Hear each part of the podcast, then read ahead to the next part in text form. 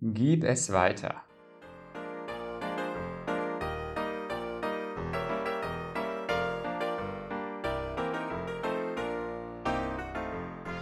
Fast hätte er die alte Dame übersehen, die am Straßenrand mit ihrem Auto liegen geblieben war. Doch selbst in dem trüben Licht des Tages konnte er sehen, dass sie Hilfe brauchte. Und so fuhr er ebenfalls an den Rand, stellte den Wagen vor ihrem Mercedes ab und stieg aus. Sein altes, klappriges Auto stotterte und ächzte immer noch, als er zu ihr hinging. Selbst mit dem Lächeln auf ihrem Gesicht sah sie besorgt aus. Niemand hatte seit der letzten Stunde oder so angehalten, um ihr zu helfen. Wer war er? Würde er ihr womöglich etwas antun? Er sah nicht allzu vertrauenerweckend aus.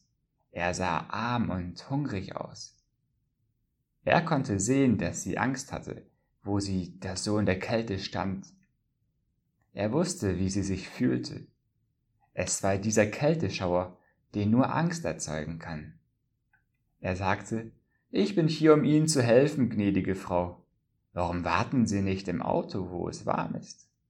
Ach übrigens, mein Name ist Tom Anderson. Nun, sie hatte nichts weiter als einen platten Reifen, aber für eine alte Dame war das schlimm genug. Tom kroch unter das Auto und suchte nach einem Platz, wo er den Wagenheber ansetzen konnte, und schrammte sich dabei ein paar Mal seine Knöchel auf. Doch schon bald hatte er den Reifen gewechselt. Allerdings hatte er sich ziemlich schmutzig gemacht und seine Hände schmerzten. Als er die Radmuttern festzog, kurbelte sie das Fenster herunter und begann mit ihm zu sprechen. Sie erzählte ihm, sie käme aus St. Louis und sei lediglich auf der Durchreise. Sie konnte ihm gar nicht genug dafür danken, dass er ihr zu Hilfe gekommen war. Tom lächelte nur, als er ihren Kofferraum schloss. Die Dame fragte, wie viel sie ihm schuldig sei. Jeder Betrag wäre ihr recht gewesen. Sie hatte sich bereits die schrecklichen Dinge ausgemalt, die ihr hätten widerfahren können, wenn er nicht angehalten hätte. Tom hatte keinen Gedanken daran verschwendet, für seinen Dienst bezahlt zu werden. Das war kein Job für ihn gewesen. Das war Hilfe für jemanden in Not, und Gott weiß, wie viele Menschen ihm in der Vergangenheit schon geholfen hatten. Er hatte sein ganzes Leben lang so gelebt und es wäre ihm nie in den Sinn gekommen, sich anders zu verhalten. Er sagte zu ihr, wenn Sie mich wirklich dafür bezahlen wollen, dann geben Sie doch beim nächsten Mal, wenn Sie jemanden in Not sehen, der betreffenden Person die Hilfe, die sie braucht, und denken Sie dabei an mich.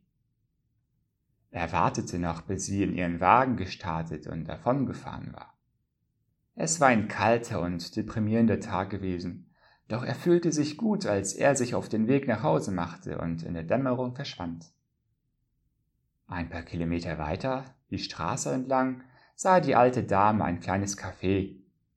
Sie ging hinein, um einen Bissen zu essen und sich ein wenig zu erholen, bevor sie die letzte Etappe ihrer Heimreise in Angriff nahm. Es war ein schäbig aussehendes Lokal. Draußen vor der Tür standen alte Zapfsäulen. Die ganze Szenerie war ungewohnt für sie.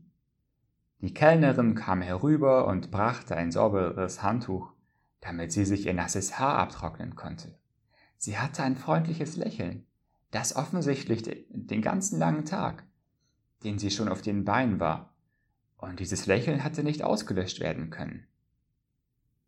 Die alte Dame bemerkte, dass die Kellnerin hochschwanger war, doch sie, ließ, doch sie ließ nicht zu, dass die Anstrengung ihre Haltung veränderte. Die alte Dame fragte sich, wie jemand, der so wenig hatte, nur so freundlich zu einer Fremden sein konnte. Dann erinnerte sie sich an Tom. Nachdem sie ihre Mahlzeit beendet hatte, bezahlte sie mit einem 100-Dollar-Schein. Die Kellnerin ging schnell zur Kasse, um das Wechselgeld zu holen. Doch da war die alte Dame bereits aus der Tür geschlüpft. Als die Kellnerin zurückkam, war sie schon verschwunden. Die Kellnerin fragte sich, wo die alte Dame nur sein könnte. Dann bemerkte sie, dass sie etwas auf die Serviette geschrieben hatte. Mit Tränen in den Augen las sie, was die alte Dame geschrieben hatte. Sie schulden mir nichts. Ich bin selbst in einer solchen Situation gewesen. Plötzlich hat mir jemand geholfen, so wie ich Ihnen jetzt helfe. Wenn Sie mir wirklich etwas zurückzahlen wollen, dann lassen Sie diese Kette des Liebesdienstes nicht mit Ihnen abreißen. Unter der Serviette lagen vier weitere 100-Dollarscheine.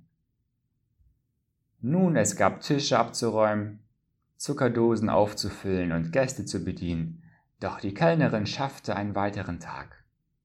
Als sie an diesem Abend von der Arbeit nach Hause kam und ins Bett kletterte, dachte sie über das Geld nach und über das, was die alte Dame geschrieben hatte.